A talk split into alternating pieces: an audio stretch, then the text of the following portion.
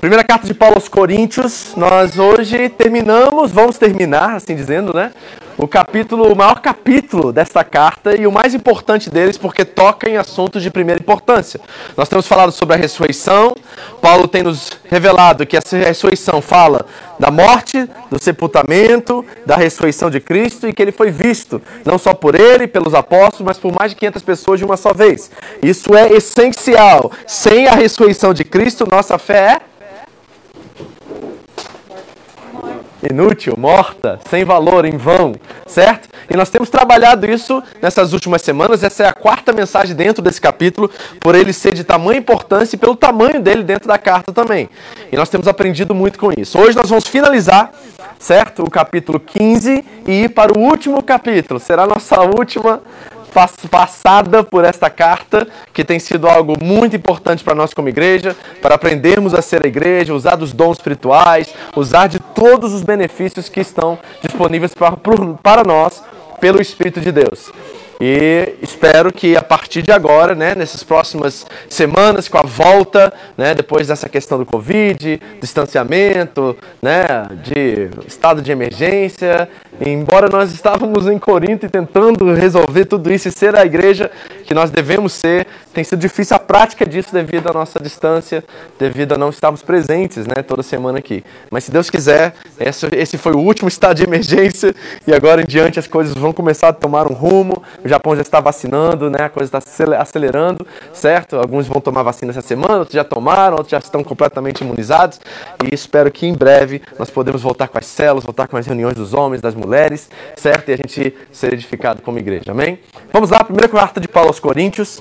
Acompanhe comigo, nós vamos ler hoje do 50 ao 58 para terminarmos esse capítulo 15, que é um capítulo, como eu disse, de extrema importância, que fala sobre a ressurreição. Semana passada nós falamos sobre que tipo de corpo nós ressuscitaremos. E vimos algumas características muito interessantes acerca desse novo corpo. E hoje Paulo toca, enfatiza um pouquinho mais sobre este assunto específico e depois ele fala sobre o resultado disso. Ele fala sobre qual será o fruto ou a evidência de experimentarmos essa realidade já aqui e agora.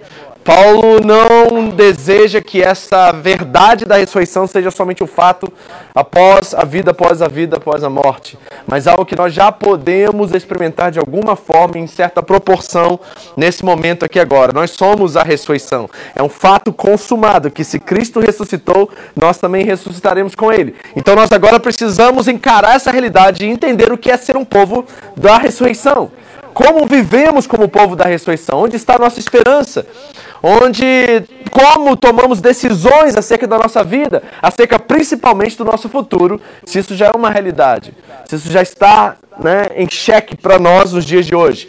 Como vivemos como a igreja da ressurreição, o povo da ressurreição. Acharam? Primeira carta de Paulo aos Coríntios. Vamos ficar de pé, vamos ler juntos essa passagem, dos 50 ao 58, primeira carta de Paulo aos Coríntios, capítulo 15, do 50 ao 58. Eu vou contar até três, você leia na sua versão em voz alta, do jeito que está escrito na sua Bíblia, não se preocupe com quem está do seu lado.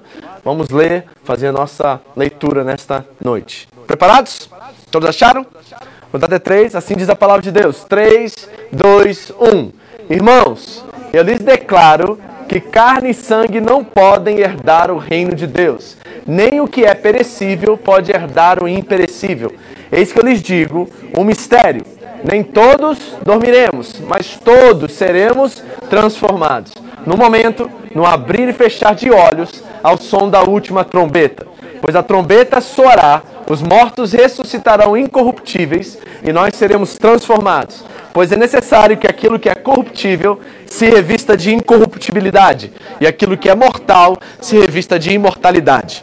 Quando, porém, o que é corruptível se revestir de incorruptibilidade e o que é mortal de imortalidade, então se cumprirá a palavra que está escrita: a morte foi destruída pela vitória. Onde está, ó morte, a sua vitória? Onde está, ó morte, o seu aguilhão? O aguilhão da morte é o pecado e a força do pecado é a lei. Mas graças a Deus que nos dá a vitória por meio de nosso Senhor Jesus Cristo. Portanto, meus amados irmãos, mantenham-se firmes e que nada os abale. Sejam sempre dedicados à obra do Senhor, pois vocês sabem que no Senhor o trabalho de vocês não será inútil. Vamos orar? Pai querido, nós precisamos muito, muito compreender essas promessas que estão aqui sendo reveladas a nós, esse mistério que já foi revelado a cada um de nós aqui que estamos em Cristo Jesus. Isso já é um fato e nós um dia experimentaremos essa realidade de forma concreta em nossas vidas. E nós que estamos aqui nesta noite, hoje, ouvindo essa palavra, nos tornamos inexcusáveis diante do fato da ressurreição, diante do fato da nova vida em Cristo, diante do fato de que esse corpo incorruptível mortal, se tornará em algo incorruptível, imortal, e nós aguardamos essa esperança com uma expectativa ardente em nossos corações, Senhor. Sofremos com enfermidade, sofremos com dor, com luto, com tantas situações nos nossos dias. É tempo de pandemia, tempo de morte, tempo de medo, tempo de preocupação, mas hoje, nós que somos o povo da ressurreição, nós queremos, Senhor, crer e profetizar e proclamar uma outra realidade. Nós não enxergamos com os olhos dos homens, nós enxergamos com os olhos da fé. E os olhos da fé nos ensinam que aquilo que está diante de nós é temporário, mas aquilo que nós não vemos é eterno. E nessa esperança mantemos nossa vida. É nessa esperança que nós caminhamos, é nessa esperança que nós estamos aqui nesta noite mais uma vez diante do Senhor, Pai, para proclamar vida, para proclamar abundância de vida, para proclamar ressurreição sobre nossas vidas e saber e declarar e proclamar que essa verdade é nossa nossa e nós não temos o que temer. Ó oh, morte, onde está o seu aguilhão?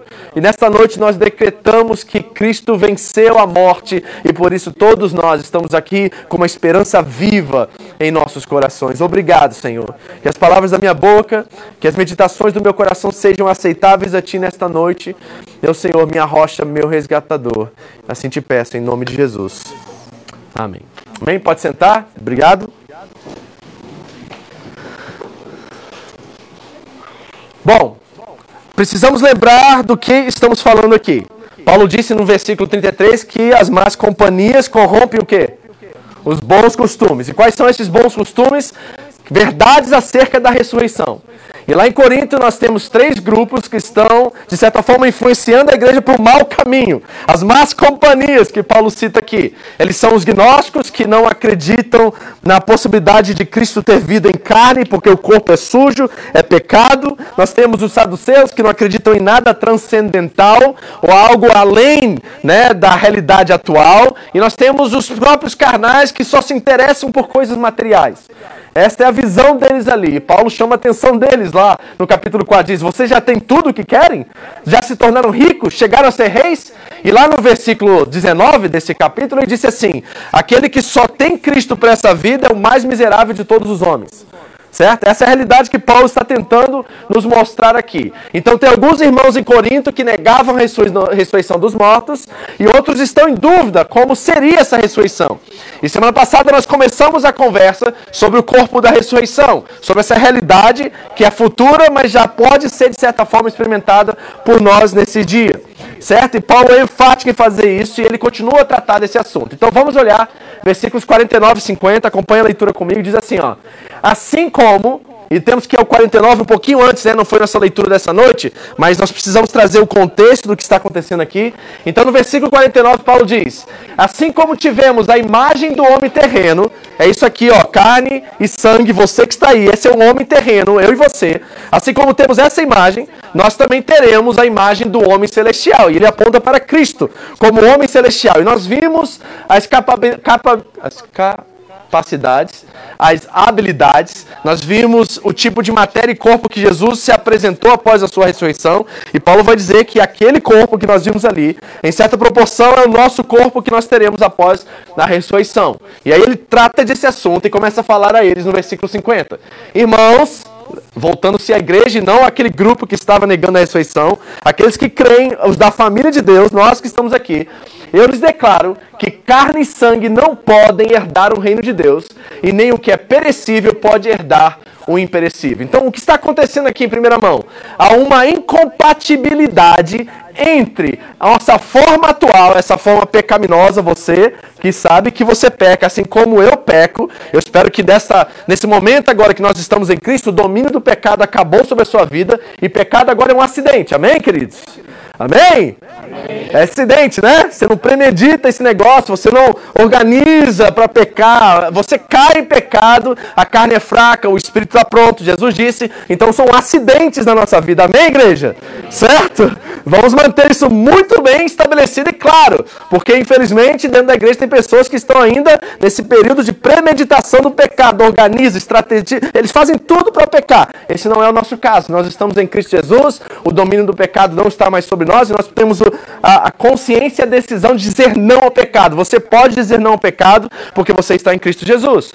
Então, o que Paulo começa a tratar aqui é que essa forma atual, pecaminosa, decaída, com, pode, tem uma incompatibilidade entre o que eu sou aqui agora e o que eu serei. Ou seja, há uma incompatibilidade entre nossa forma atual com a forma que devemos tomar na concretização do reino de Deus. Então esse corpo aí, você pode dar tchau para ele, né? Você que gosta de gastar com cirurgia plástica, certo? De fazer dietas radicais, a qual você acha que esse corpinho teu bonitinho com tanquinho vai ficar o resto da vida. Te garanto, estou com 45, é quase impossível disso acontecer. Certo, irmãos? Estamos tentando todos os dias tentar vencer a dieta, mas é quase impossível. Mas um dia isso tudo vai acabar, se Deus quiser. Eu quero crer e pedir a Deus que lá no corpo da ressurreição seja um corpo com 33 aninhos de idade, né, com um tanquinho, né, bonitão atleta para jogar futebol todo dia lá no céu, na eternidade, né, It? Uma bolinha todo dia de tarde, correr e não cansar. Já pensou que jogo que ia ser? Certo? Então nós queremos esse corpo. Então nós precisamos entender dessa incompatibilidade que existe. E essa figura de linguagem aqui que Paulo usa, carne e sangue, é simplesmente uma linguagem para descrever os mortais. Carne e sangue acaba certo? Decompõe, se torna algo perecível, é isso que ele vai dizer aqui. Então ele começa a tratar desse assunto e começa a estabelecer essa realidade. Então nós já vimos semana passada que esta carne atual, essa carne e sangue, ela é perecível, ou seja, ela tem data de validade. Certo? Se Cristo não voltar, todos nós aqui iremos morrer um dia. E feliz da vida, tá, gente? Morrer, morrer para nós não é mais tristeza, certo? É alegria. Nós vamos estar com Cristo, estar na, na um passo da eternidade, certo? Então nós estamos felizes, certo? Crente não faz funeral, ele faz festa. Certo? O pastor André disse para mim: Não quero funeral se eu morrer antes de você. Bota uma foto bem linda minha sorrindo lá na frente e vai fazer uma festa. Porque eu vou estar muito feliz e não quero voltar, não. Onde que eu vou estar? Entendeu? Então eu digo ao mesmo a vocês, tá? Nós não choramos quando alguém que está em Cristo morre. Nós celebramos a vida dessa pessoa e o legado que ela deixou. Certo? Então nós temos que ter consciência disso. Então o corpo atual, ele tem data de validade. O corpo da ressurreição, imperecível. Não acaba, certo? O corpo atual ele desonra, ele decompõe. O corpo da ressurreição é cheio de glória, brilho, luz, certo? É isso que nós estamos falando. Ele né, resplandece aquilo que Deus é. Ele é fraco, ele enfrenta enfermidade, doença. Nós estamos no meio de uma pandemia. Muitos de nossos entes queridos morreram, porque esse corpo ele tem essas, né, essas, esses defeitos, ele sofre com a enfermidade. Mas o corpo da ressurreição é cheio de poder. Certo? Então, olha que esperança nós temos do que está por vir. E ele também é natural, mas o corpo da ressurreição, ele é também espiritual. Ele é natural e espiritual. Cristo é para sempre o homem Deus. É isso que a teologia cristã nos ensina. Que lá na eternidade, na dimensão onde Deus habita, Cristo continua sendo homem por toda a eternidade. Mas ele é homem verdadeiramente e Deus verdadeiramente. Pastor, nós vamos ver Deus na eternidade? Sim, nós vamos ver Cristo. Ele é o homem, a referência de Deus. Ele é Deus em carne. Ninguém pode ver a Deus, a Bíblia diz. Quem ver Deus morre. Mas Deus se revelou em Cristo Jesus. É a revelação final. Então o que nós vamos ver é Cristo. Mas, pastor, eu queria tanto ver Deus. Aí eu vou dizer para você o que Jesus disse para Filipe. Mas Felipe, eu estou aqui com você o tempo todo e você ainda não me viu? Porque eles são uma só essência, embora sejam três pessoas. Quando você vê Jesus, você vê Deus. É isso que a teologia bíblica nos ensina, certo? Então, este é o corpo que nós estamos enxergando aqui agora. Então, vamos continuar os versículos. Versículos 51 e 52. Eu lhes digo um mistério. Aí fala de mistério, o crente já fica feliz, né? Falou de mistério, a cantalhada já fica, opa, lá vem mistério. Mas mistério, biblicamente, é completamente diferente do que nós estamos acostumados dentro da nossa igreja contemporânea a pensar. Falou de mistério, falou de alguma coisa especial, sobrenatural que vai acontecer. Mas dentro da linguagem, da terminologia bíblica, mistério é algo que já é uma realidade que ainda não foi revelada a nós. Então o que é o mistério? Paulo vai dizer que o mistério é que Cristo veio para salvar não só judeus, mas também gentios. Esse é o mistério do Evangelho. Certo? Então era algo que já estava nos planos de Deus e que agora foi revelado a todos os homens. Esta é a linguagem bíblica quando nós falamos sobre mistério. É algo que estava descortinado, agora estava de, atrás das cortinas e foi descortinado. É isso que mistério é. E Paulo vai nos revelar um desses mistérios, uma dessas revelações que agora se torna uma verdade para todos nós. Ele diz: Nem todos dormiremos. Gente não vai dormir então na eternidade? Não, não é isso que ele está dizendo. Ele está usando um eufemismo. Então ele está usando uma linguagem exagerada para revelar um conceito. E o que, que é o eufemismo aqui? Que dormir significa morrer. Na linguagem bíblica, dormir é morrer. E morrer não é o sono da alma, tá, gente? Eu sei que muitos aqui já vieram de ministérios que acreditam que lá no céu nós vamos virar tudo anjinho, com asa e tocando harpa por toda a eternidade e vamos ficar voando por aí. Não é isso. E também nós não vamos dormir. Certo? Não, a Bíblia diz muito claramente em Lucas 16, nós temos lá a parábola, entre aspas, né? Porque Jesus menciona alguém com nome próprio e Jesus nunca mencionou ninguém com o nome próprio dentro das suas parábolas. Então, muitos teólogos acreditam que é aquela passagem do rico e Lázaro é algo pertinente, é algo que estava acontecendo naquela época lá. E ele conta que o rico estava no Hades, esse lugar intermediário, e o mendigo estava nos, na, nos braços de Abraão. Então, ele estava vivo, consciente, muito bem né, a, lúcido diante do que estava acontecendo, ao ponto de ter uma conversa entre Jesus e o rico. E o Lázaro estava de boa lá, consciente, desfrutando da presença de Deus naquele momento intermediário. Então sabemos que nós não vamos dormir quando morremos, vamos estar com Cristo. Paulo disse aos Filipenses que estar com Cristo é melhor. Então é melhor do que isso aqui, eu te garanto isso, até que a eternidade se manifeste e aí vai ser muito melhor, nem incomparável essa realidade, ok? Então nós estamos entendendo isso. Então dormir aqui é morrer. Então ele diz: nem todos morreremos. Havia no coração do Paulo uma expectativa de Jesus voltar no primeiro século. Paulo tinha sim uma ardente expectativa em seu coração que durante a sua geração Jesus ia voltar. E todos os apóstolos e todos que viveram por toda a história da igreja tinham a mesma expectativa. Não tem uma geração de cristãos pela história que não esperou Jesus na sua geração. Quando aconteceu a Segunda Guerra Mundial, todos os cristãos ao redor do mundo estavam dizendo que o Hitler era um anticristo e que Jesus voltaria em menos de 10 anos. Muitas previsões foram feitas de forma equivocada, mas todas as gerações, inclusive a nossa, quer que a nossa geração seja a geração que Cristo volte. Isso é muito positivo, mas ao mesmo tempo causa muitos erros, certo? Tem pessoas que vendem propriedades, tem pessoas que deixam, né, vivem uma vida completamente distante da sociedade porque creem que Jesus vai voltar. E isso é um problema lá em Tessalônica. Paulo escreve a segunda carta aos Tessalônicos para realmente resolver essa situação. Alguns estavam abandonando seus negócios, deixando sua família, porque Cristo ia voltar e achavam que Cristo ia voltar imediatamente. Então nós vamos morrer, alguns vão morrer, nem todos vão morrer, mas todos seremos transformados. E quando, Paulo? Qual é o mistério que nós estamos falando aqui? É que quando Jesus voltar, Alguns estarão vivos e outros mortos, mas o fato é que todos serão metamorfoses. Todos serão transformados. Lembra da ilustração que eu usei da lagarta e da borboleta? É a metamorfose que acontece ali, certo? A lagarta não consegue enxergar em cor, ela enxerga preto e branco, ela não voa, ela tem várias capacidades e habilidades que a borboleta não tem. A borboleta enxerga melhor do que o olho humano, ela voa, ela tem outras habilidades. Então é uma metamorfose que acontece. A forma é a mesma, eles continuam compartilhando das mesmas essências, mas é um outro tipo de forma. E Paulo diz que num piscar de olhos, num abrir e fechar dos olhos, ao som da última trombeta, trombeta todos nós seremos transformados. Então repare como é imediato essa situação.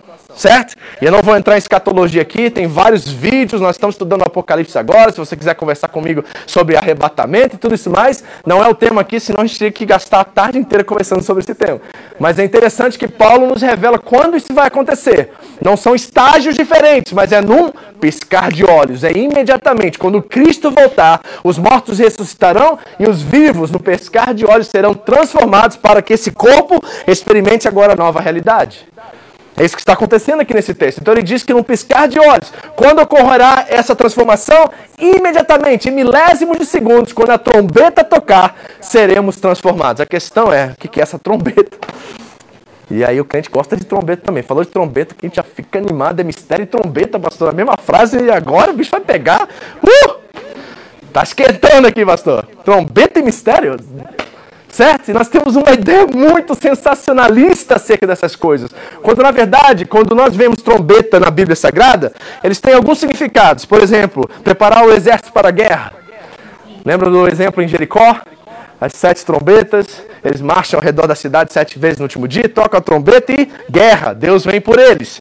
Tem um, um, um, um soar de alerta. E essa é a questão aqui nesse texto, é um alerta de que Deus irá se manifestar, a segunda vinda está por vir, e a trombeta final aqui é simplesmente uma ilustração, um símbolo de que realmente Deus irá se manifestar, o juízo virá e Cristo voltará. Esse é o sinal, é simples, é muito claro, é direto ao ponto no texto. E da onde que Paulo tira essa questão de trombeta e tudo mais? Das próprias palavras do Senhor Jesus.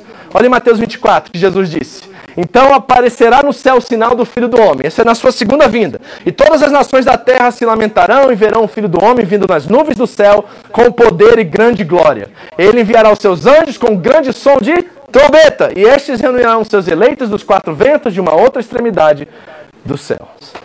Então é a segunda vinda de Cristo. Então Paulo está dizendo: quando a trombeta tocar, ou seja, quando Cristo voltar, nós que estamos mortos ressuscitaremos com esse novo corpo, estaremos preparados para o juízo, e quem está em Cristo entrará na novo céu e na nova terra, e quem não está em Cristo será julgado, e aí a condenação eterna. Certo? Aí tem outras questões aí que nós não vamos tratar aqui, se é, como é, isso a gente trata depois em outros assuntos. Então é que isso que Paulo está tentando trazer para os coríntios aqui. É um alerta, a trombeta aqui soa como um alerta, e não só um alerta para os coríntios, mas para nós também, porque nós estamos muito acostumados hoje em dia a viver dentro do conforto dessa realidade. A questão escatológica, escatologia trata das questões dos últimos tempos. A questão escatológica para nós como cristãos, ainda mais do primeiro mundo, Japão, Estados Unidos, em parte o Brasil, que é de terceiro mundo, mas tem né, categorias ocidentais, se tornou uma coisa muito distante da nossa realidade. Nós queremos um Cristo que volte daqui a 20 anos, 30 anos, 50 anos, 100 anos. Deixa eu resolver minha vida, pastor, depois Jesus volta. Quando para muitos de nossos irmãos na janela 1040, no Oriente Médio, a verdade escatológica já é um fato real para eles, porque eles estão na beira da morte, estão no corredor da morte, em muitos lugares presos por causa do Evangelho, perseguidos por causa de Cristo. E esse, para esses irmãos, essa trombeta já está muito mais perto deles do que nós. Então trata-se de uma questão geográfica. Enquanto nós sentamos aqui no nosso sofá assistindo Netflix, alguns de nossos irmãos estão morrendo por causa do Evangelho. Então para nós Jesus está uma, é uma realidade muito distante, mas para eles está ali, ó, diante dos olhos dele. A verdade é que um piscar de olhos eles estarão diante de Cristo. Lembrando que o tempo de Deus é um e o nosso é outro. Agora é teologia vitoriana. Tá? Eu creio porque o Kairos, que é o tempo de Deus, essa é a terminologia grega para isso. É um tempo completamente atemporal.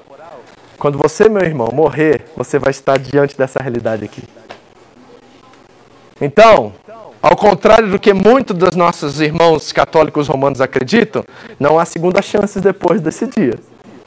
A questão é: será que nós estamos vivendo como isso fosse uma realidade atual?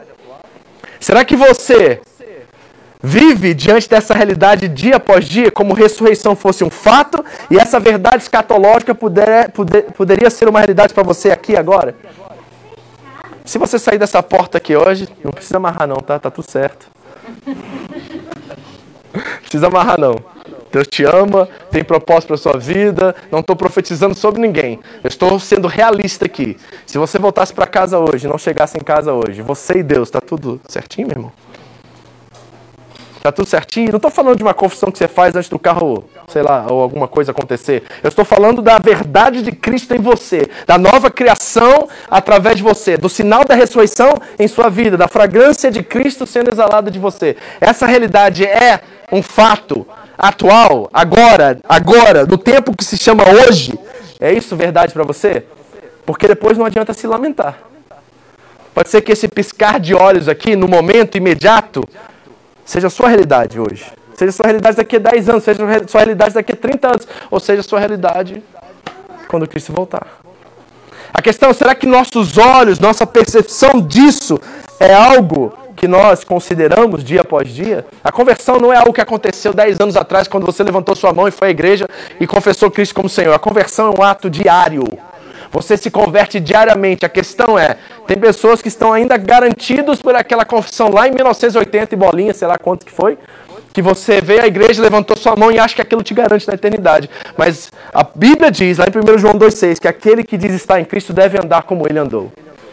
Então estar em Cristo não é um ato singular.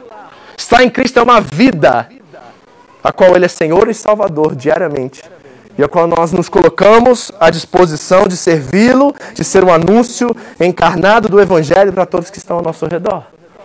Essa realidade pode ser sua a qualquer momento. E aí, tá pronto? Mudei meu diálogo quando eu vou visitar pessoas no hospital. A primeira coisa que eu falo agora é o seguinte: está pronto? Porque eles querem ouvir assim: ore, pastor, vamos curar, me cura, me faz uma oração para me tirar desse hospital. A primeira coisa é: está pronto? Se hoje for o seu último dia, você está pronto? Sei Deus está. Joia? Tá. Ou quer trocar uma ideia? Vamos confessar uns pecados aqui? Vamos trocar uma ideia? Porque você não sabe. Então, o alerta de Paulo aqui é a inconsciência da realidade corintiana. Não foi direto para os corintianos, não. Tá entendendo? Divisões, ciúmes, guerras. Um irmão levando o outro ao tribunal disputas, carnalidade, tantas coisas acontecendo nessa igreja. E é fácil olhar para os coríntios e dizer assim: nossa, que igreja carnal. E aí? E nós? Qual é o nosso papel dentro das responsabilidades que nós temos como família, como igreja, entre nós como irmãos? Será que hoje, se Cristo voltasse hoje às dez e meia da noite, nós poderíamos responder com ousadia e confiança a nossa fé? É só uma pergunta que eu quero deixar para você, que eu acho que ela é pertinente ao que está acontecendo aqui. Então, qual é o mistério, pastor? Que quando Cristo voltar, nem todos, Paulo está falando aos Coríntios e a ele, ele havia essa expectativa no seu coração, nem todos morrerão. Mas todos serão transformados. Então tem algo, uma expectativa já para nós de que essa realidade será nossa também. E eu espero que seja a sua de verdade, de todo o coração. Amém? Vamos continuar. Aí diz assim no 53. Pois é necessário que aquilo que é corruptível, e a palavra corruptível não tem a ver com corrupção, tá? Sei que a gente está num contexto político muito exacerbado nos nossos dias, e tudo é corrupção, tudo é isso, tudo é aquilo. Não, corruptível é que é, decompõe, sabe? Que está corrompida de certa forma. Então nós sabemos que aquilo que é corruptível se revestirá de incorruptibilidade e aquilo que é mortal se revista de mortalidade. Ou seja, na era por vir, essa linguagem paulina, ou na vida após a vida após a morte, ou no novo céu e na nova terra, requer-se uma nova forma de ser.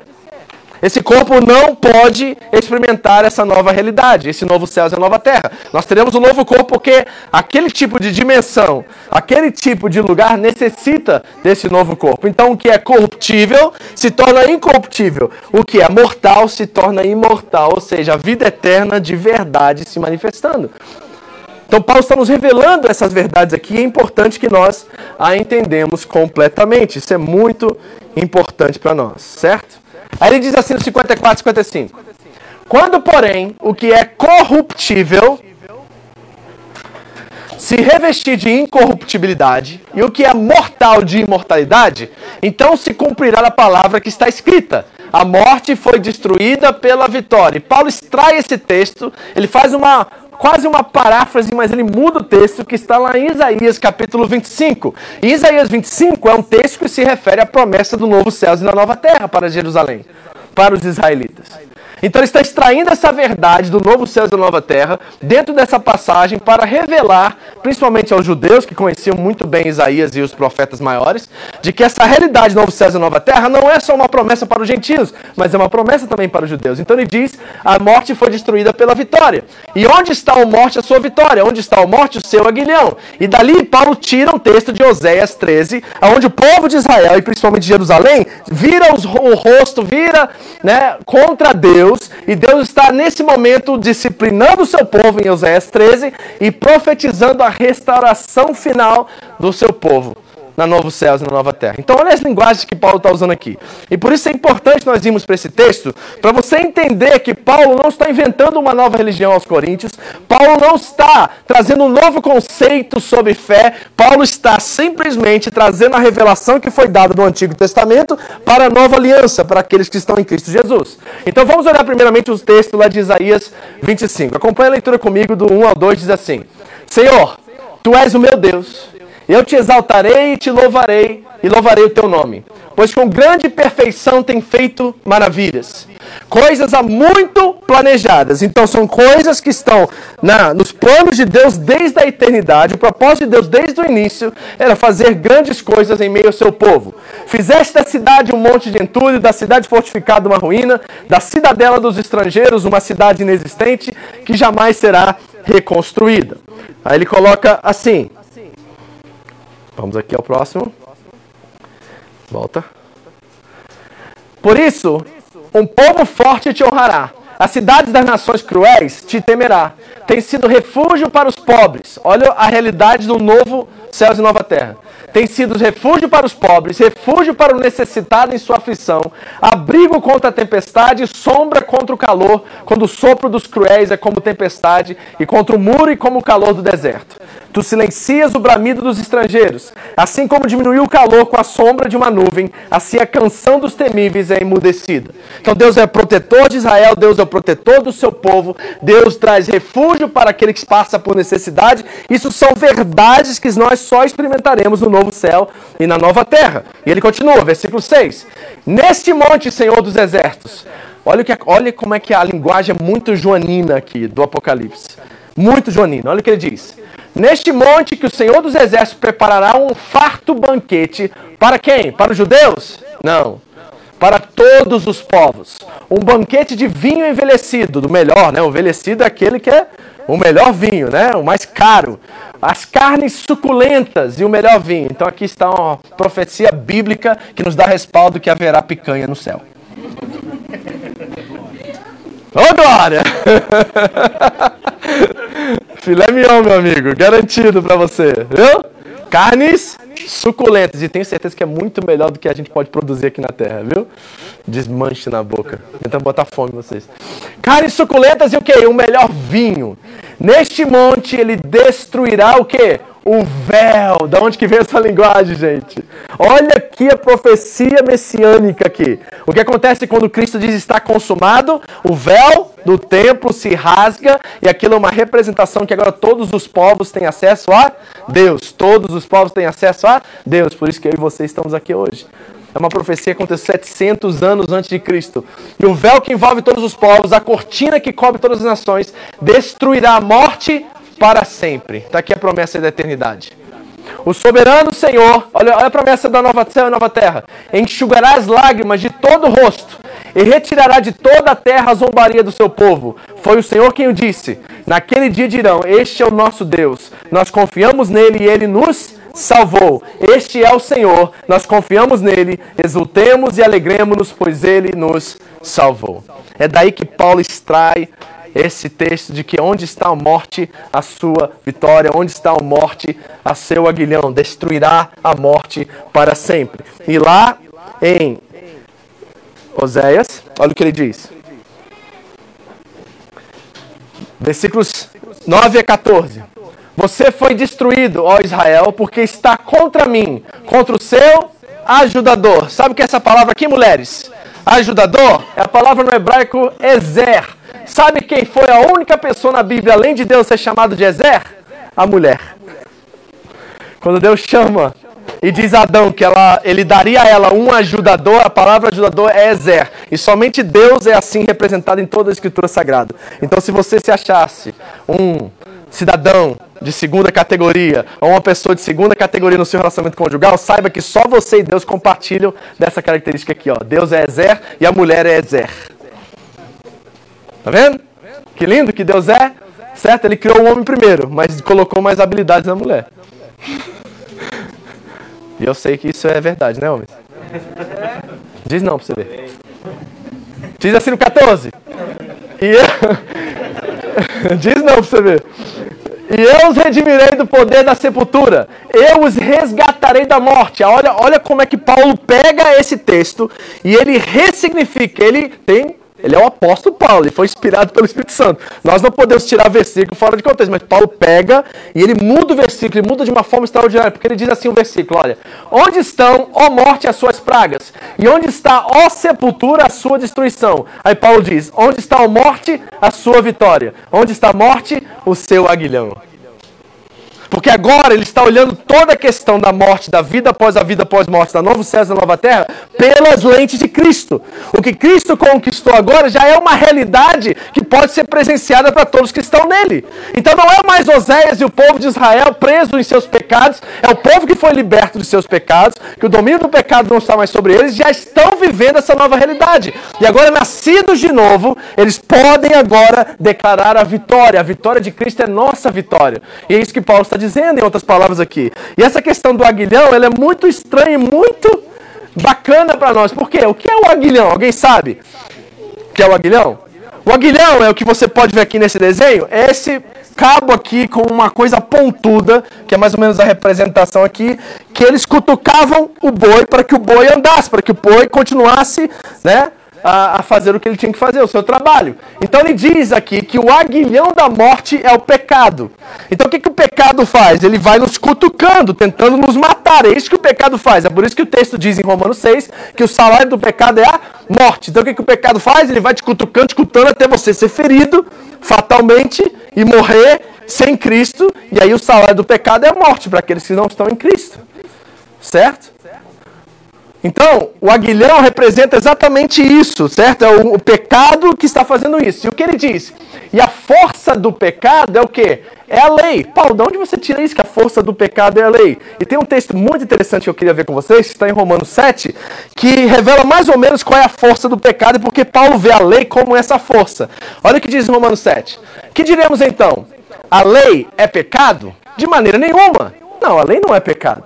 A lei é um pedaço de papel escrito com os decretos de Deus, a sua lei moral. Está ali o que Deus espera dos seus filhos, o que Deus espera de cada um de nós. Então, por si próprio, a lei não é um pecado. Na verdade, a lei é perfeita. Revela o padrão perfeito de um ser humano. Aquilo que Cristo é, Cristo cumpriu toda a lei. Cristo era o verdadeiro ser humano, o perfeito ser humano. Então Deus em Cristo cumpriu toda a lei. Então a lei não é pecado em si. De fato, eu não saberia o que é pecado se não fosse por meio da lei. Paulo está sendo óbvio aqui.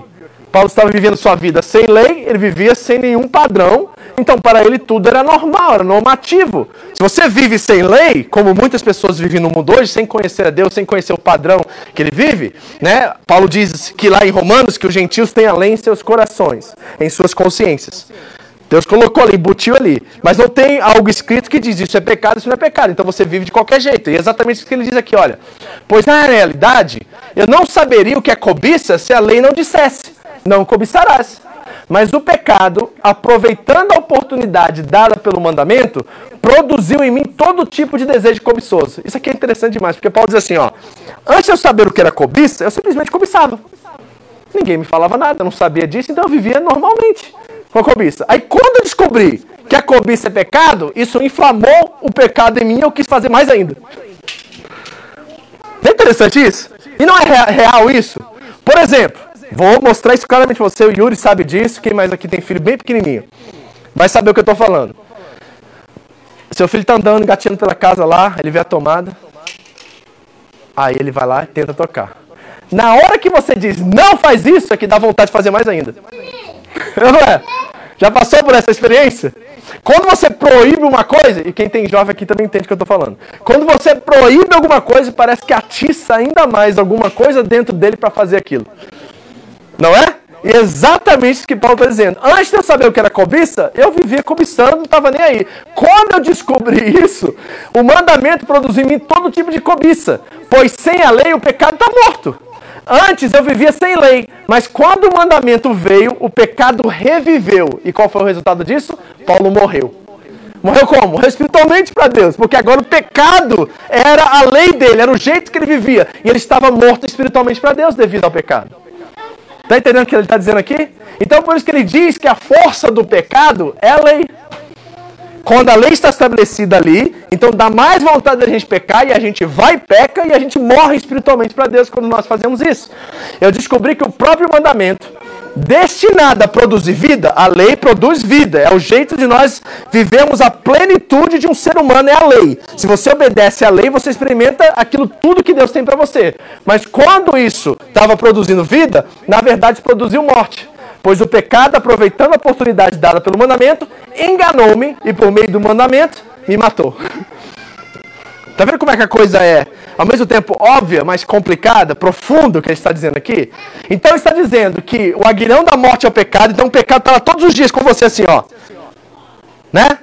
Você está assistindo aquele filminho lá do Netflix que é legal, de aventura, de detetive, não sei o que, sei o que lá. Aí você sabe que lá no meio do filme, em algum momento, e algo que não tem nada a ver com o enredo do filme, aparece uma cena de sexo. Porque tem que ter, senão não vende. Aí você tem uma opção a fazer. Você dá os 10 segundos para frente, você pula, você passa, você vira pro lado, né? Esquece esse negócio aí, vamos fazer outra coisa. Ou você deixa o pecado assim. Não tem problema não. Ah, normal, não é natural. Sexo não é uma coisa natural do ser humano. Vê lá, ó o aguilhão, ó. O aguilhão. E aí o que, que faz? Quando o aguilhão vem e cutuca você, você acorda e descobre, é, assistir isso é pecado. Aí você tem uma decisão a tomar. Eu vou continuar assistindo ou não vou continuar assistindo? Paulo vai dizer que antes de Cristo ele continuaria assistindo, porque para ele tanto faz, mas ele estava morrendo para Deus enquanto ele praticava aquela coisa. E tem muitos de nós, e principalmente jovens entre nós, é, no nosso meio, que estão vivendo no pecado, na lama do pecado, sem nem perceber aquilo, e aquilo está, de certa forma, matando eles aos pouquinhos, matando o relacionamento deles com os pais, matando o relacionamento deles com Deus, com a igreja, com os amigos. Aquilo vai, né, de certa forma, tirando a nossa vida e nós nem percebemos isso. E muitos casamentos estão assim, muitas famílias estão assim, porque esses homens e mulheres estão presos presos em vícios, em pecados, que sabem que são pecados, mas permitem que essas coisas continuem a viver. Então a força do pecado é quando nós sabemos que é errado e continuamos a fazer e aquilo vai nos levar à morte. Paulo está dizendo isso aos Coríntios. Por quê? Porque a vida da ressurreição é uma nova vida. A vida do novo nascimento não nos faz desejar essas coisas. Então, se eu ainda tenho desejos de pecar, se ainda é uma coisa premeditada para mim, se ainda é uma coisa que eu ainda, sabe, não consigo conter, é porque você ainda não nasceu de novo. Você não recebeu um novo coração que te dá novos desejos, novas vontades. Você ainda está preso pelo domínio do pecado e você precisa se arrepender, confessar seus pecados, se entregar a Cristo para que Ele te dê uma nova vida, um novo corpo, uma nova criação. Que Paulo diz: as coisas velhas se passaram, tudo se faz novo. E nós podemos, através do poder do Espírito Santo, sermos livres de todas essas coisas. É possível, gente, você ter uma vida feliz, no bom sentido da palavra feliz, contente, realizada que produz vida, que gera vida. Isso é possível. Por quê? Porque Paulo diz assim: graças a Deus que nos dá a vitória por meio de nosso Senhor Jesus Cristo. Ele já deu a vitória sua. Abrace isso, deseje isso, queira isso, porque isso é dado a você. Ele pagou isso com alto preço. Sabe por que seu casamento não está bom? Porque ainda tem pecado aí que está se manifestando e tá, a vida de você, a sua vida está desvanecendo com essas práticas e essas coisas que você vive todos os dias e você acha que você está vivendo. Sabe por quê? Porque quando eu era jovem, a gente vivia no pecado, a gente achava que aquilo trazia prazer, trazia realização, que a gente se sentia o máximo depois de uma noite passada, fazendo um monte de besteira, mas de manhã a gente sabia que a consciência, certo? O corpo não gostava daquilo, tudo rejeitava aquilo, mas nós voltávamos para a lama, voltávamos como o cão volta ao vômito, como disse o apóstolo Pedro. Mas aquilo estava tirando vida da gente.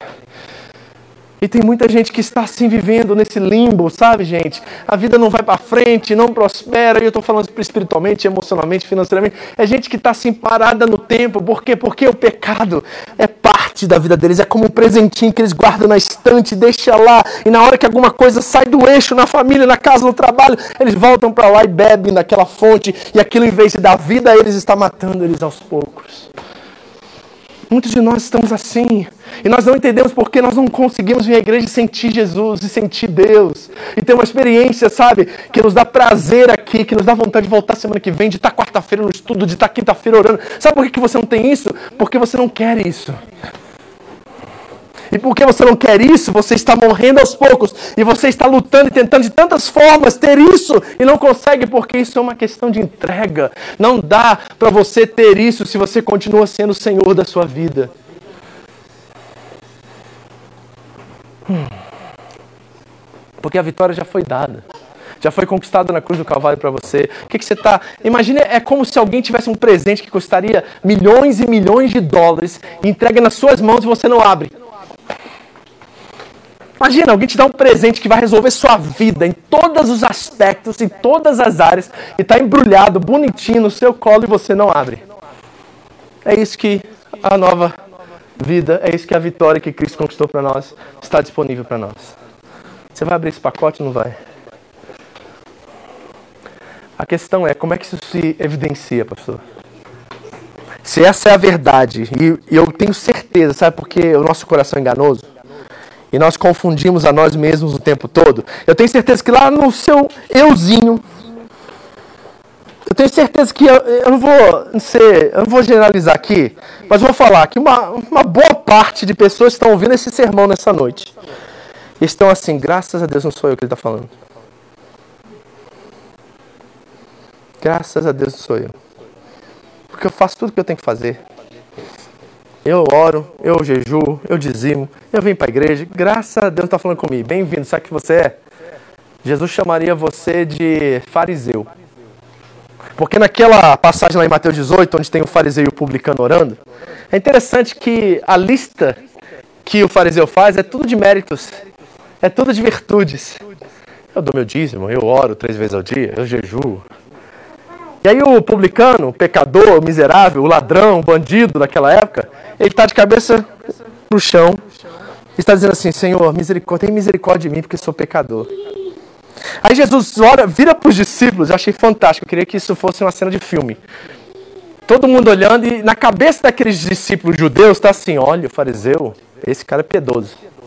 Esse cara é o que nós queremos ser quando a gente crescer. Aí Jesus vira para os discípulos e fala assim: quem você acha que o pai ouviu a oração? Aí todo mundo ficou estupefato, né? Todo mundo ficou assim, boca aberta. E agora? Pegadinha. Aí Jesus olha e fala assim, o publicano. Pela atitude de coração. Então nós podemos estar aqui na atitude de fariseu, sabe? Falar assim, ah, ele não está falando de mim. Eu, pecado para mim não é problema. Pecado é problema para todo mundo, gente. Pecado é problema para mim, é pecado para vocês. Se nós não vigiarmos todos os dias e não nos santificarmos e não entregarmos nossa vida a Cristo todos os dias, se a conversão não acontecer diariamente, nós vamos ceder algumas áreas, porque não está pronto ainda esse novo céu, essa nova terra e essa nova carne, esse novo corpo. Então o pecado está todos os dias tentando, como um aguilhão, pá, na gente. E o que, que, você está fazendo? Você está resistindo, você está resistindo com o escudo da fé?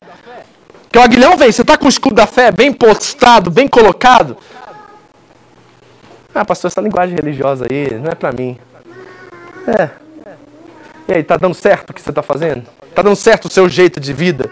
Tá feliz pra caramba? Tá tudo funcionando? Tá tudo assim? Você sente uma satisfação tremenda de viver para si mesmo? Quero dizer para você que você é um ser completamente limitado e que uma hora você vai cansar de si mesmo. E para onde você vai correr? Não adianta a gente ficar lutando para tentar ter uma coisa que não é nossa, gente. Então, nós precisamos olhar para isso e ver essa vitória que o Senhor nos dá por meio de nosso Senhor Jesus Cristo e tomar. Está aqui uma, uma linguagem que o crente gosta de ouvir. Toma posse. Toma posse dessa vitória. Viva essa vitória diária, diária, diária, todos os dias. Paulo diz assim: por amor a ti somos entregues à morte todos os dias, mas em Cristo Jesus nós somos mais do que vencedor. Por meio dele que venceu. Nós precisamos entender essa realidade urgentemente. E Paulo não para aí.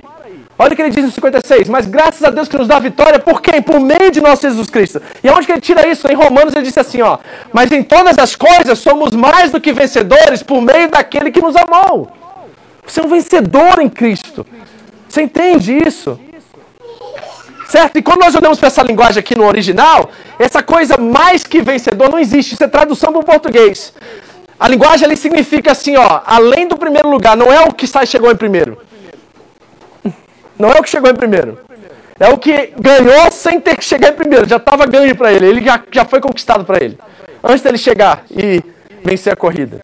Nós somos mais do que vencedores daquele que nos amou, pois estou convencido. Agora escute as categorias aqui: que nem a morte nem a vida. Amém? Gente, esquece Covid, esquece qualquer doença que vem pela frente aí, rumores de guerra, situações de calamidade. Esquece isso. Nem a morte nem a vida tem poder mais sobre você. E não só isso, nem anjo nem demônio. Então pare de ficar vendo capeta em tudo que é lugar. Pare de ficar preocupado de anjo vir te acolher. Você já tem tudo o que você precisa em Cristo Jesus. Paulo disse isso aos Coríntios. Você já tem tudo, tudo. Não precisam de mais nada. Vocês estão plenamente abastecidos nele. Nem morte, nem vida, nem anjo, nem demônio, nem presente, nem o futuro, nem o tempo impede alguma coisa para nós. Nem qualquer outra coisa na criação, nem poderes, nem altura serão capazes de nos separar do amor de Deus que está em Cristo Jesus, nosso Senhor. Essa é a nossa vitória. Nós estamos em Cristo Jesus, isso significa que o amor de Deus é inseparável. E Ele é fiel, Ele é o Todo-Poderoso, e Ele promete, Ele cumpre, e nada pode roubar isso de você. Meu irmão, independente do que venha pela frente, isso aqui não é promessa nenhuma de que vai tudo dar certo na sua vida e tem um, um campo de força sobre você que você não vai enfrentar nenhum mal. Não, sofrimento faz parte da vida e principalmente da vida do cristão. Mas há uma certeza que até no sofrimento a promessa de Deus continua viva. Continua viva. Vitória em Cristo Jesus. Temos que viver vitoriosos. Não é superiores, é vitoriosos. Não é um espírito de grandeza, de ser melhor do que os outros. É um espírito que entende quem ganhou e conquistou por você. Eu sou filho do rei. Eu sou filho de Deus. Eu sou em Cristo Jesus mais do que vencedor. Acabou morte, acabou dor, acabou tudo isso para mim. A promessa da vida eterna ainda é uma coisa que está adiante, mas ela é aqui e agora também para mim. Nós precisamos entender e encarar isso de uma vez por todas. Vamos terminar. E aí Paulo diz, 58. Portanto, portanto o que? Tudo que ele falou no versículo 15. É portanto, se Cristo morreu, se Cristo foi sepultado, se Cristo ressuscitou, se Cristo foi visto, portanto, se não há ressurreição dos mortos, Cristo não ressuscitou e nossa fé e nossa pregação é inútil. Portanto, assim como temos a imagem do homem terreno, também vamos ter a imagem do homem celestial. Portanto, o que, Paulo? Todas essas promessas que eu falei para vocês, do versículo 1 até o versículo 57, são suas. São suas. Abrace, agarre-se a essas promessas, elas são, são tuas, são suas em Cristo Jesus. Portanto, o que, meus amados irmãos? Aí ele termina dizendo: Mantenham-se firmes e que nada os abale, já que nós temos todas essas ricas promessas e essas certezas, Ele já nos deu a garantia pelo Espírito, está em nós, Ele nos anuncia Jesus, Ele nos fala da ressurreição, já que nós temos todas essas verdades dentro de nós, a nossa firmeza na fé está diretamente relacionada à nossa compreensão de fé nas promessas de Deus. Então aquilo que você crê é o que você vive, é o que Paulo está dizendo. Nós temos que ter isso muito bem resolvido dentro de nós. Essas verdades que nós falamos aqui nas últimas três semanas, que são principais dentro do capítulo, precisam estar muito bem convictas em seu coração, para que, através dessa convicção, há um alinhamento da convicção e a fé que nos revela as promessas de Deus e nos mantém intactos, inabaláveis diante de qualquer provação ou qualquer tribulação. Aqui e somente aqui nós nos tornamos inabaláveis. É quando a sua fé está tão convicta e resolvida dentro de você que nada mais nesse mundo te abala. Você quer isso? Gente, eu quero isso. Todos os dias eu imploro a Deus que as minhas convicções de fé me estabeleçam um chão firme, inabalável, impenetrável, imperfurável, a qual eu possa depositar todas as minhas decisões, minha vida, minha família, a igreja, meu ministério, meu chamado, e tudo isso esteja sobre essa rocha, porque essa rocha é inabalável. É isso que eu quero para você. Eu quero que você viva isso. Isso torna você maduro. Isso torna você firme. Quando você ouvir o rumor de qualquer coisa, você não desaba. Quantos querem isso? de ouvir uma notícia ruim, dizer assim: eu amo a Cristo, eu estou em Cristo, e embora eu venha chorar, embora eu venha lutar com isso, eu estou firme nas promessas do meu Deus. Nada vai me tirar isso. É inabalável. Paulo vai dizer que a sua fé se torna inabalável. Inabalável, gente, que beleza! Sabe o que acontece com isso? Isso me ajuda, porque eu paro de ficar recebendo ligação no meu escritório dizendo assim: oh, de novo, pastor, de novo nada, isso é para transformar você em imagem de Cristo. Tudo coopera para o nosso bem, então não chore por causa disso, entenda porque Deus está trabalhando isso em você. Amadureça, cresça, se torne adulto na sua fé. Isso é uma pessoa inabalável, ela para ficar dependendo de guru espiritual, ela para ficar dependendo de pessoas, e ela começa a entender que as pessoas são auxílios de Deus, são bênçãos de Deus para construirmos juntos, para vivermos juntos essa realidade. A gente para de ser suscetível a qualquer coisa, a gente para de ser criança, e a gente começa a abraçar nossa fé com maturidade, a gente começa a encarar e viver essas promessas. Inabalável, gente. Inabalável. A vitória de Cristo nos torna inabaláveis. Por isso nós precisamos manter firmes. E para a gente terminar, duas coisas. Primeiro, uma constatação. Ele diz assim, ó, como que isso se manifesta agora? Paulo, entendi. Tudo isso é promessa espiritual, princípio espiritual. Entendi, Paulo? Eu fico imaginando alguém lá em Corinto dizendo assim: ressurreição, vitória em Cristo. Yes, glória a Deus. Agora eu estou firme, agora vai acontecer. Aí alguém pergunta para Paulo: Paulo, como é que eu sei que eu estou nesse lugar? Como é que eu sei se isso está acontecendo na minha vida agora? Como é que eu sei que isso é uma verdade viva dentro de mim? Aí Paulo diz assim, ó, sejam sempre dedicados à obra do Senhor. Quer saber se isso é verdade para você? Você se dedica à obra do Senhor. Você coloca o reino de Deus em primeiro lugar. Você busca esse reino e a sua justiça. E as outras coisas, comida, bebida e vestimenta, serão acrescentados na sua vida.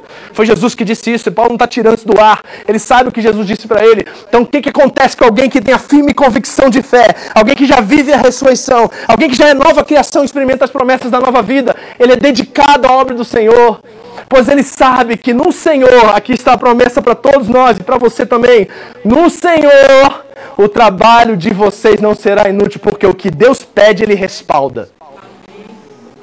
O que Deus pede, ele respalda. Então a pergunta que eu tenho para você é a ressurreição aqui? Todo mundo é ressurreição? Amém, pastor. Promessa todo mundo quer. Pastor, todo mundo aqui tem a vida em Cristo, corre do pecado, não deixa como Aguilhão ficar cutucando a gente, não deixa a força da lei ser mais forte do que nós. Pastor, amém, glória a Deus. Uhul! Glória a Deus. E o que, que você está fazendo com isso? Essa é a pergunta que Paulo está dizendo. Essa é a pergunta que ele está fazendo. O que, que você está fazendo isso? Qual é a sua dedicação? Qual é o seu zelo? Qual é o seu amor? Ah, pastor, sabe como é que é, né? É isso que a gente tem que ouvir, gente. E o campo está branco e não tem gente para trabalhar. E as pessoas precisando de gente madura e adulta na fé na igreja e não tem gente para encontrar. O resultado de alguém que já vive a ressurreição com uma realidade presente, prometida, cumprida, é gente que é dedicada à obra do Senhor. E quando a gente fala obra do Senhor, gente, por favor, não resuma isso a essas quatro paredes aqui dessa igreja. Pelo amor de Deus, não fala assim, vou começar a servir na home. Não, começa a servir na vida. Começa a servir na vida. O que, que teu vizinho está precisando lá? O que, que teu colega do trabalho que nunca ouviu falar de Jesus está precisando ouvir? O que, que os jovens dessa igreja, quando você está em casa numa sexta-feira à noite, tem nada para fazer, por que, que você não chama eles para sua casa e vai derramar Jesus sobre eles? O que, que o seu vizinho lá, que você pode chamar para jantar e pregar o evangelho, anunciar o reino e a salvação, o que, que, que, que você está esperando o pastor fazer um programa na igreja para você fazer isso? Não, quem é dedicado na obra do Senhor, ela percebe, ele discerne o seu papel dentro do mundo. Nós não somos do mundo, mas fomos colocados nesse mundo para fazer a diferença e dedicar-nos ao reino, à obra, porque tudo é dele. E você é dele.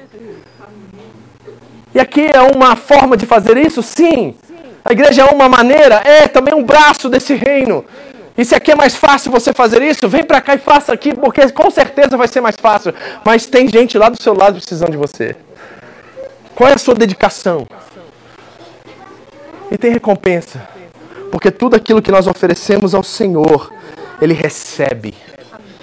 Cada ato, cada dedicação, cada centavo, cada energia, cada tempo, cada momento que você oferece a Deus em favor de outro, Deus recebe e respalda.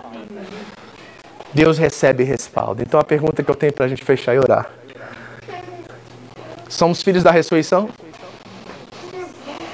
Eu, o Espírito está falando, gente. Eu espero que você esteja ouvindo. Porque tem muita gente talentosa aqui hoje à noite. E não sei nem quem está nos ouvindo, mas você que está aqui à noite, eu olho para vocês agora, eu fico assim, meu Deus, como Deus deu talentos e dons a vocês. E a pergunta que eu tenho a fazer é: o que, que você está fazendo com isso? O que, que você está fazendo com isso? Porque vai ter uma pergunta lá no dia do juízo, esse dia da ressurreição. Sabe qual é, né? Lembra da parábola dos talentos? A pergunta vai ser assim: o que, que você fez com o meu nome? O que, que você vai falar? Ah, eu cuidei bem da minha família, dei faculdade para meus filhos, eu botei comida dentro de casa. Não, eu estou falando do reino. Não estou falando daquilo que eu dei para você administrar. Estou falando do meu reino, não estou falando do seu. Estou falando do meu reino, porque a oração que você fazia no seu quarto é venha a nós o vosso reino, não o seu. E o que a gente está fazendo com isso? Essa é a questão. Porque tem algo que está em você, que eu não tenho e que ninguém mais aqui tem, que é útil para aquilo que nós estamos fazendo juntos aqui no coletivo como igreja. E você está aí com medo, acanhado, machucado, ferido, porque alguém estragou isso e você não está oferecendo de volta a Deus. E sabe o que isso revela para Deus? Que na verdade, em primeira mão, você nunca fez para Ele, você fez para essa pessoa. E essa pessoa te feriu e você parou de fazer. Porque se fosse para Deus, você continuava, porque Ele não erra, Ele não falha, Ele não machuca ninguém, Ele é bom. Se fosse para ele, você continuaria, porque ele nunca irá frustrar você. Mas porque um ser humano te frustrou dentro da obra que você tinha para Deus, e você, vamos ser sinceros, faria por ele, você parou de fazer. E agora você não faz mais por causa dele, não é por causa dele. Então nós precisamos identificar o que está de errado aqui, nessa promessa que é dada, e nós amamos a promessa, mas nós não constatamos o que está acontecendo em nossa vida e nossa história. Nós temos que chegar a essa constatação porque ela é fundamental que a evidência da verdade que nós ministramos aqui por quatro semanas é que nós estamos agora na nossa imitação a Cristo em servi-lo. Isso significa se dedicar ao reino de Deus, à obra do Senhor. Aqui, fora, aonde você estiver, meu irmão.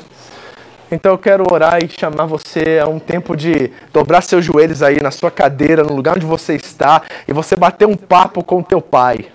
Porque Jesus disse assim, não foi só para os discípulos, foi só para, para todos nós. Os campos estão brancos e falta trabalhadores. Está tudo branco e a gente fica gritando, cantando todo domingo, todo sábado. Maranata, vem Jesus. Jesus fala assim: o campo está branco ainda, não dá para vir.